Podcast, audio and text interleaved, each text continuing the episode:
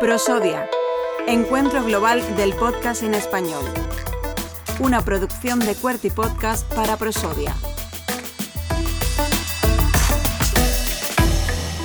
Momento ahora para recibir a Elena González de Redacción Médica. Ella ha, estado presente también dentro del Foro Novartis, ese foro de medicina y salud, dentro de la, de, la segunda edición de Prosodia. Muy buenas, Elena. Buenas, ¿qué tal? Bueno, ¿qué te ha parecido el hecho de poder también estar en contacto con otros compañeros profesionales dentro de un foro de medicina y salud?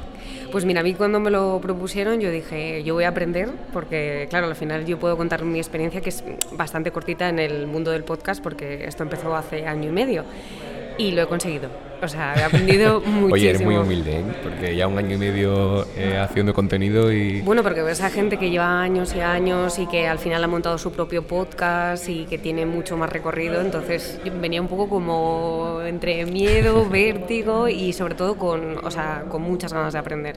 Y eso sí que, vamos, eh, ha superado mis expectativas. lo estábamos comentando, o sea, solamente el hecho de, de estar hablando antes de la ponencia con mis compañeros, eso ya te enriquece el saber cómo hacen otros las cosas, te da, vamos, un abanico amplísimo de, de ideas. ¿Cómo es redacción médica? para aquellos que, que, nos estén escuchando. ¿Cómo es Redacción Médica? Pues eh, Redacción Médica es un medio que está muy focalizado en los profesionales sanitarios y bueno, voy a sacar un poco de pecho porque mis compañeros son por favor. fantabulosos. Eh, somos un equipo bastante joven y, que al final yo creo que se deja mucho la piel y que está muy comprometido con, con, el medio y sobre todo le interesa eh, pues contar las cosas bien, eh, ser meticulosos y, y crear un proyecto conjunto y también me gusta mucho el trabajo en equipo, que se ve muy reflejado en el podcast también. Hay, hay mucho compañerismo y mucho trabajo en equipo y la verdad es que da gusto. Hacéis contenido transmedia también, ¿no? Entiendo, Eso Es. Que se vuelca tanto a texto como va apoyado en imagen, en cierto modo, ¿no? Y después se vuelca a través de, esa confección, a través del, del, ámbito, del ámbito sonoro. Eso es, nosotros cuando publicamos un podcast lo hacemos en, en, a través de una noticia y ahí incrustamos el audio, con lo cual mucho de nuestro tráfico hacia el podcast viene precisamente de los lectores que entran pues, a través de la portada o a través de la sección de, del periódico. Y luego, eh, pues cuando podemos, cuando tenemos manos suficientes, eh, también lo que hacemos son eh, entrevistas grabadas, con lo cual ponemos extractos para que acompañe un poco el,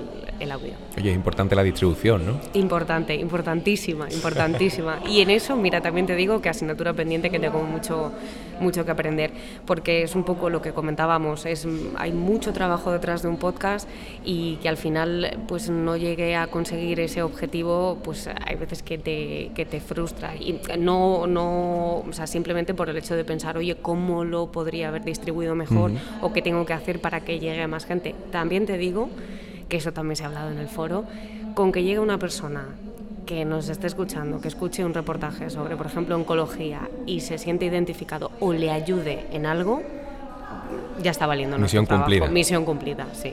Misión cumplida. Y encontrar iniciativa sonora también por parte de los compañeros entiendo que, es gratificante, ¿no? Porque no te ves sola, ¿no?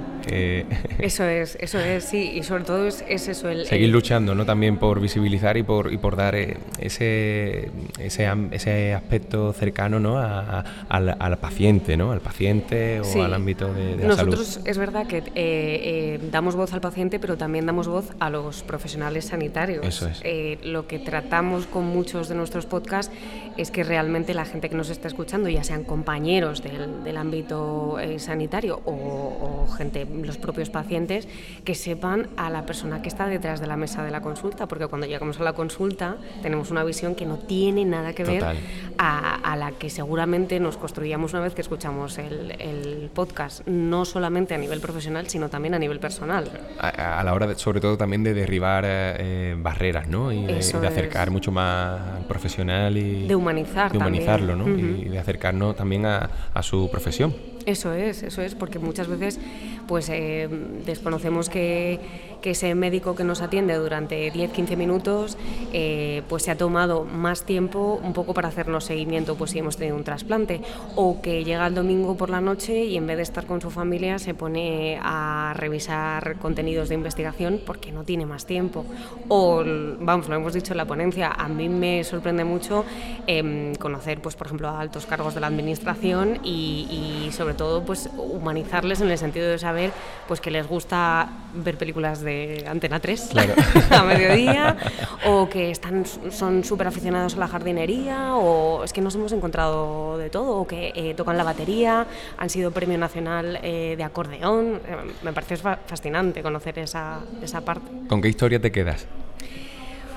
Pues hemos tenido muchas y, muy, muy, muy bonitas. O sea, la que he comentado en el foro de las pacientes oncológicas es de esas que se te queda muy, muy grabada, que hicieron el Camino de Santiago. Pero te voy a contar una. Em, ayer falleció Francisca Lourdes Márquez, que era eh, presidenta del, del colegio, del, perdón, de la Academia de Medicina de Extremadura. A Francisca Lourdes la entrevistamos en abril.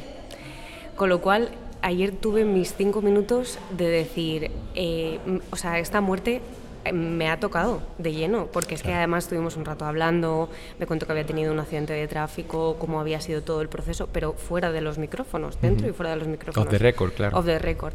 Y luego se lo preguntamos en la entrevista, le pedimos permiso y lo contó y, y claro, fue un momento de, es que parece, obviamente no, porque en una hora no conoces a una persona, pero parece que la conocía, con lo cual su muerte sí que llegó a, impactarme, porque sí que llegas a tener, yo creo, ese grado de conexión con, los podcasts. Y te adentras, ¿no? Sobre todo en la humanidad y en esa proximidad con, las personas.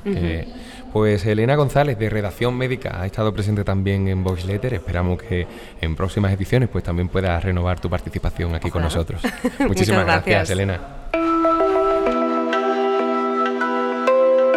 Prosodia, segundo encuentro global del podcast en español. Una producción de Cuerti Podcast para Prosodia, con el apoyo de Novartis, CaixaBank, Turismo Andaluz, Hindenburg y el Polo de Contenidos Digitales de Málaga.